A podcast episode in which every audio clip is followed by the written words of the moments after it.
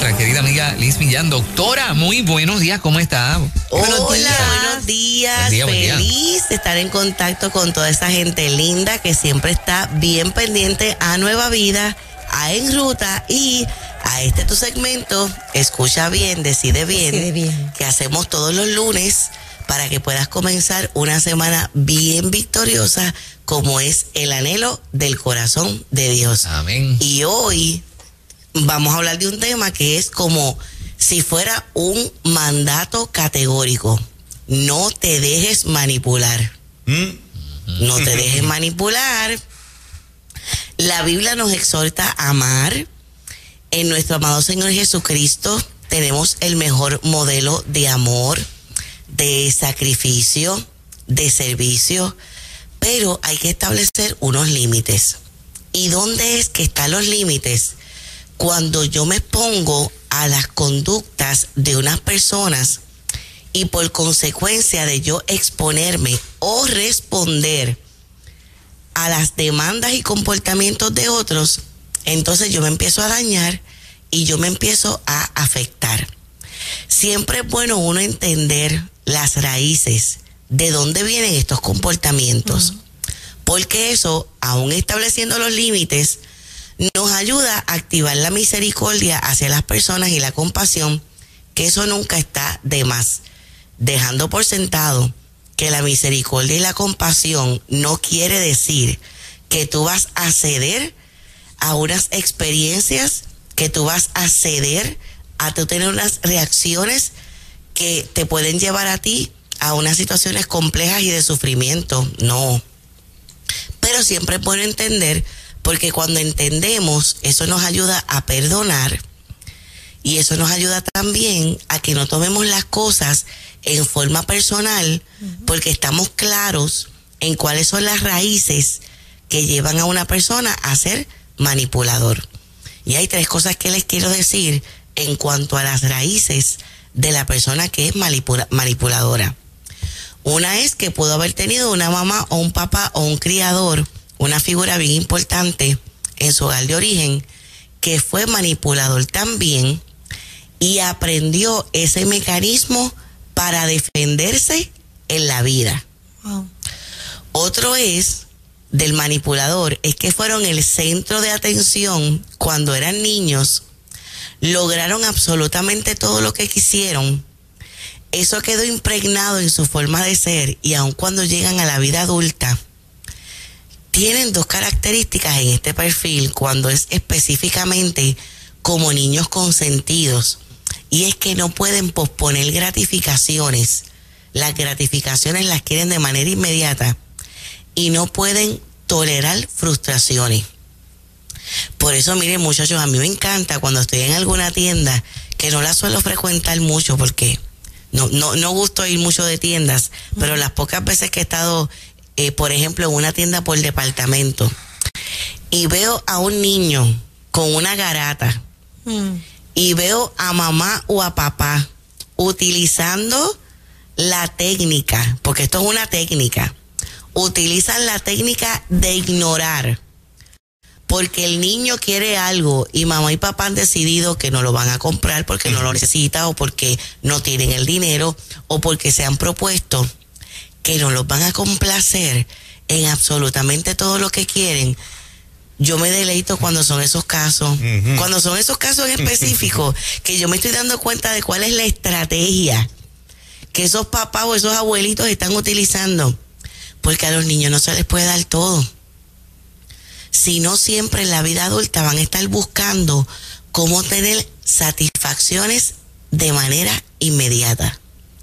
Y si ellos registraron que la manipulación les funcionó en esas etapas, porque voy a dudar de que en otras etapas de la vida también pueda funcionarme. Y también hay personas que son manipuladoras porque cargan algunos diagnósticos dentro del campo de la salud mental. Por ejemplo, las personas que son narcisistas, que alguna vez discutimos nosotros aquí lo que es el trastorno de personalidad narcisista, las personas que tienen el trastorno de personalidad antisocial, algunas personas también que sufren de trastorno bipolar pueden ser manipuladores. Y dentro de estos rangos, ¿saben dónde hemos visto más el comportamiento manipulador? En las personas que tienen problemas de adicción. Los adictos suelen ser bien manipuladores. Por eso establecen relaciones codependientes donde ellos son las víctimas, casi siempre ellos son las víctimas, y hacen que la otra parte asuma unos roles. Claro está, la otra parte también lo está permitiendo. Exacto. Por eso es que consideramos que este programa de hoy es tan importante para ti. ¿La otra parte se da cuenta que es manipulación o actúa por pena? ¿Cómo, cómo se puede escribir la otra parte? Casi siempre, más se da cuenta cuando va a terapia. Ok. Porque el manipulador, y ahora vamos a la segunda parte de lo que les quería traer hoy, primero era que comprendiera las raíces.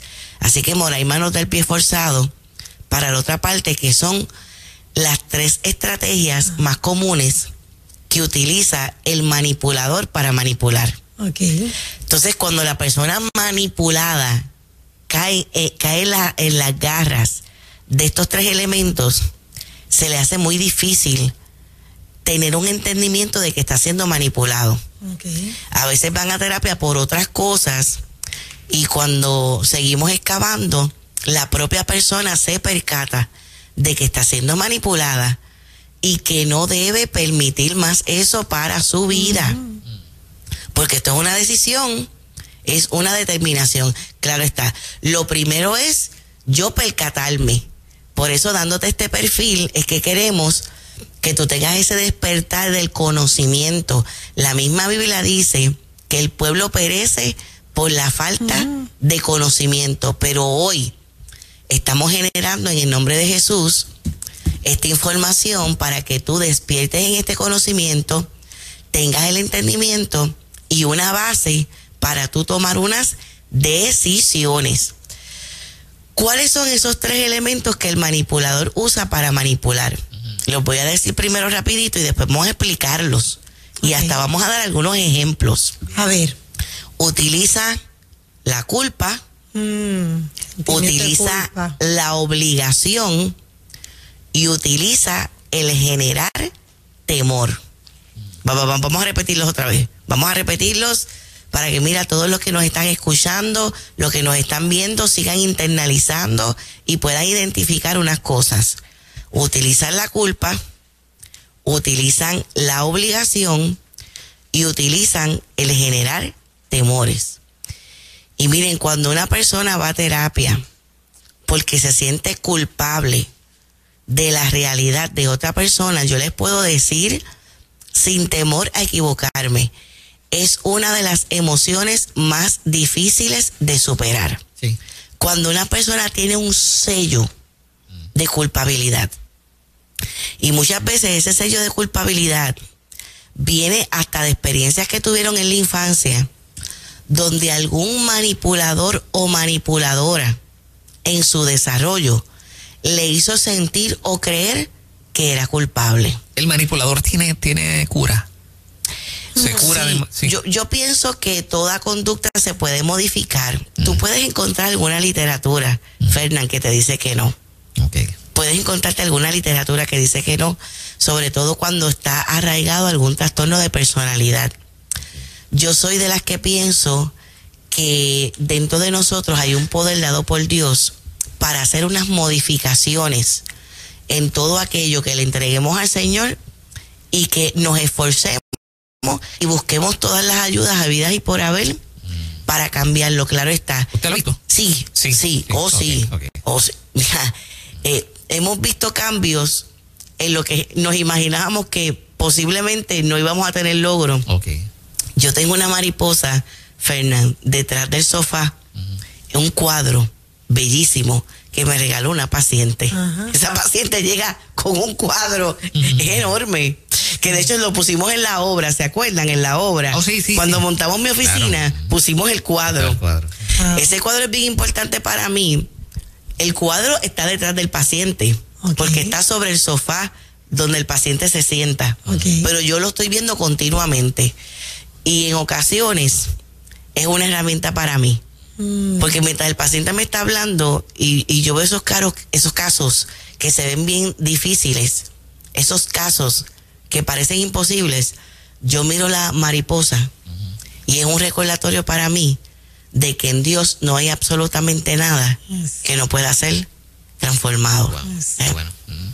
Y les decía que en cuanto a la culpa, estas personas que vienen con sellos de culpa porque han sido víctimas de manipuladores, sobre todo en esas primeras etapas de su vida y de figuras bien significativas, después tienen la idea de que ellos son culpables de todo. De todo cuanto pasa en sus vidas, de cuando algo no les salió como esperaban, de decisiones que toman, de conflictos en las relaciones interpersonales, que son culpables porque hay un mensaje que nos pueden repetir de forma tan contundente o de forma tan repetida que yo me lo puedo llegar a creer como si fuera la verdad, pero es una mentira. Si continuamente te hicieron sentir, tú eres el culpable, tú eres la culpable. Yo estoy así por tu culpa. Yo no me he podido ir de aquí por tu culpa. Vamos a poner un ejemplo. Una madre que le dice a un hijo, una hija o a sus hijos en una relación tóxica de pareja, en una relación posiblemente de violencia doméstica, en una relación donde la persona le es infiel en un ciclo y le dice a los hijos, yo estoy aquí por culpa de ustedes, yo estoy aquí en un sacrificio, oh, wow. yo estoy aquí sin poder salir de esta relación para que ustedes estén bien. Wow. Uy. Yo estoy aquí por ustedes para que ustedes tengan un papá. Deme las gracias. Yo estoy aquí para que ustedes no queden desprovistos económicamente. Cuando la verdad del asunto es que cuando una persona no sale de una relación, tiene que ver sobre todo con ella misma. ¿verdad?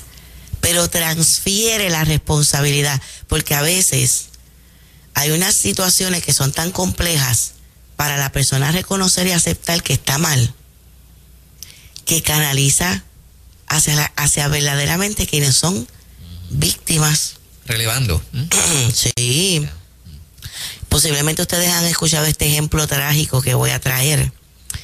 Cuando hay abuso sexual en un hogar y la víctima habla o es descubierto el abuso por otras situaciones. Y los adultos le dicen a ese niño, a esa niña o a ese adolescente que es la culpable. Qué terrible. Que tiene la culpa. Que fue que provocó. Que hizo algo para que eso sucediera. ¿verdad? Que esto ocurre mucho más de lo que nos podemos imaginar porque hay personas que por mecanismo de defensa se enajenan por completo. Y para ellos mismos no sentir la culpa, la carga, es un mecanismo de defensa que se llama desplazamiento. La hija de Sigmund Freud, Margaret Freud, desarrolló lo que son los mecanismos de defensa. Y uno de los mecanismos de defensa es el desplazamiento. Como es algo demasiado complicado para mí, yo reconocer tal vez lo que yo puedo interpretar como unas fallas como mamá o papá, que debo decirte que en los casos de abuso sexual, a lo mejor tú has hecho todo lo mejor posible como mamá y papá y como quiera eso sucedió. Porque no, podemos supervisar a los hijos 24 horas, los 7 días de la semana, ¿verdad? Y trágicamente te tocó vivir eso. Eh, y mira, como, mecanismo de defensa, mejor yo desplazo la culpa. Y en muchas ocasiones la culpa es desplazada hacia la víctima. E, y esos casos también los hemos visto en la oficina, de cuando estas personas van de adultos a terapia, cuando un manipulador o una manipuladora le hizo sentir o saber, tú tienes la culpa. Una víctima acusada. la víctima acusada. Qué, triste. Pero fuerte es cuando la víctima se cree ese mensaje. Ocurre también dentro de la violencia doméstica en la pareja, donde el agresor o la agresora en la manipulación le hace sentir o creer que es culpable de la reacción del agresor o de la agresora. Ah, bueno, yo estoy reaccionando así porque tú me provocas. Mm.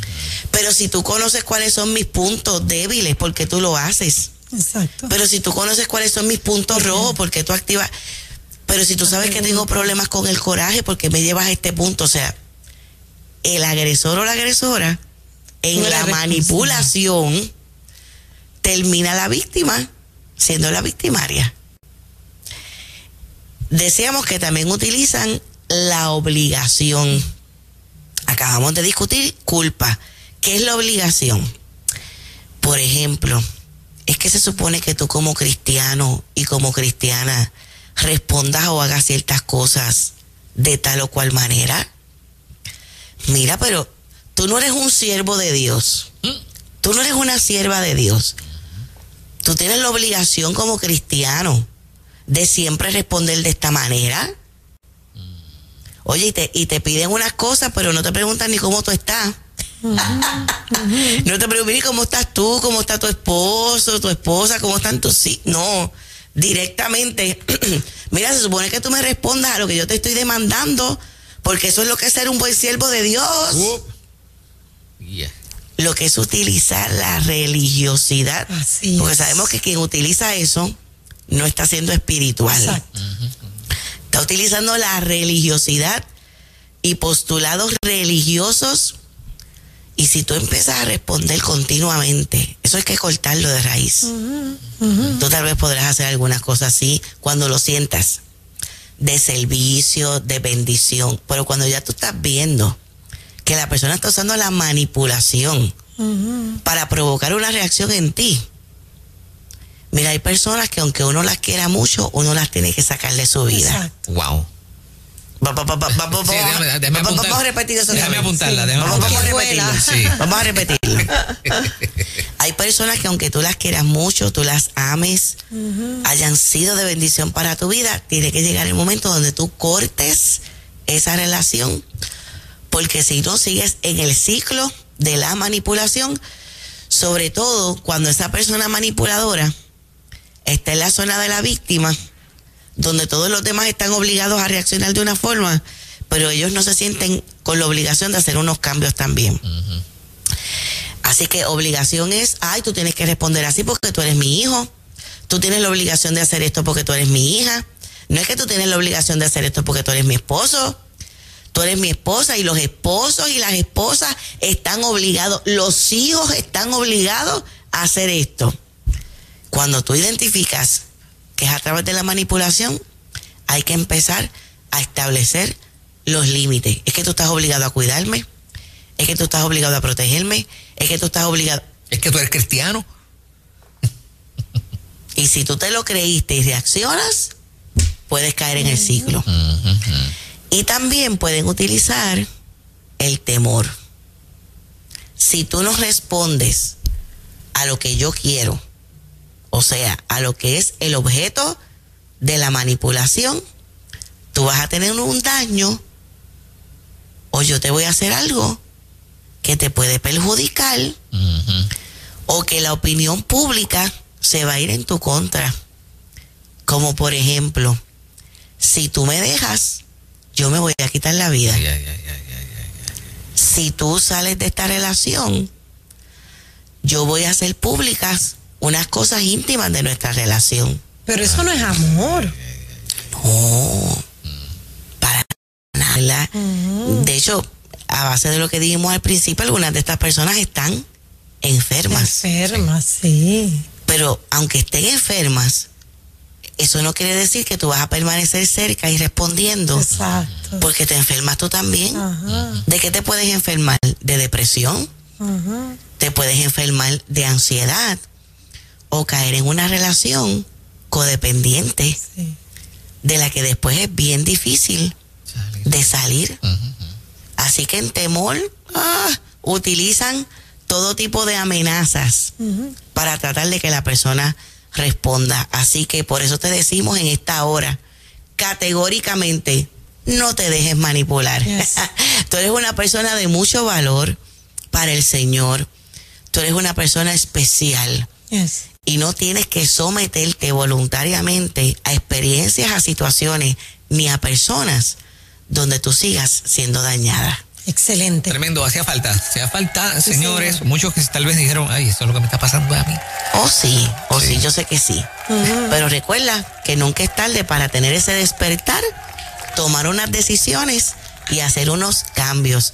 Y miren, mm. para seguir dándole herramientas al pueblo, estamos viento en popa con nuestro décimo encuentro nacional de mujeres Vive Libre, Vive Feliz, que este año es tiempo de brillar y se va a llevar a cabo en el Coliseo de Manatí.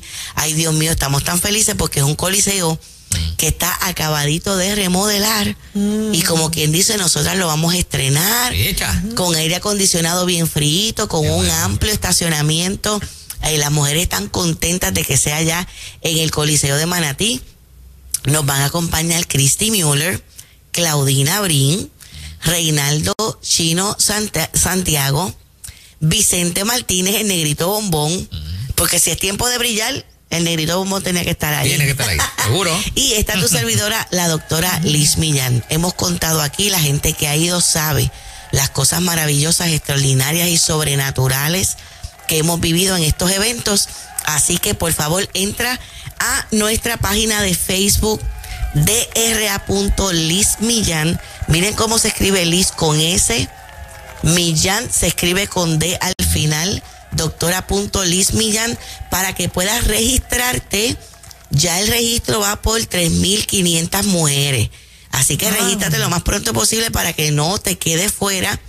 Esto es libre de costo, sábado 2 de diciembre a la una de la tarde. Llévate a las mujeres de tu familia. Y miren, ya también hoy abrimos nuestro canal de YouTube. sí, por tantos años la gente nos ha estado preguntando. Así que al fin, en el día de hoy, hacemos la apertura de nuestro canal de YouTube. Así que entra también a doctora.liz Millán en nuestro canal de YouTube o también puedes accesar el link del YouTube a través de nuestras redes sociales. Eso, qué bueno, muchas felicidades. Bendiciones. Bendiciones. Doctora, bueno, y en breve, nuestra Moremo y yo la cumbamos por más. Eso es, no se vaya nadie. Usted no se vaya, vamos.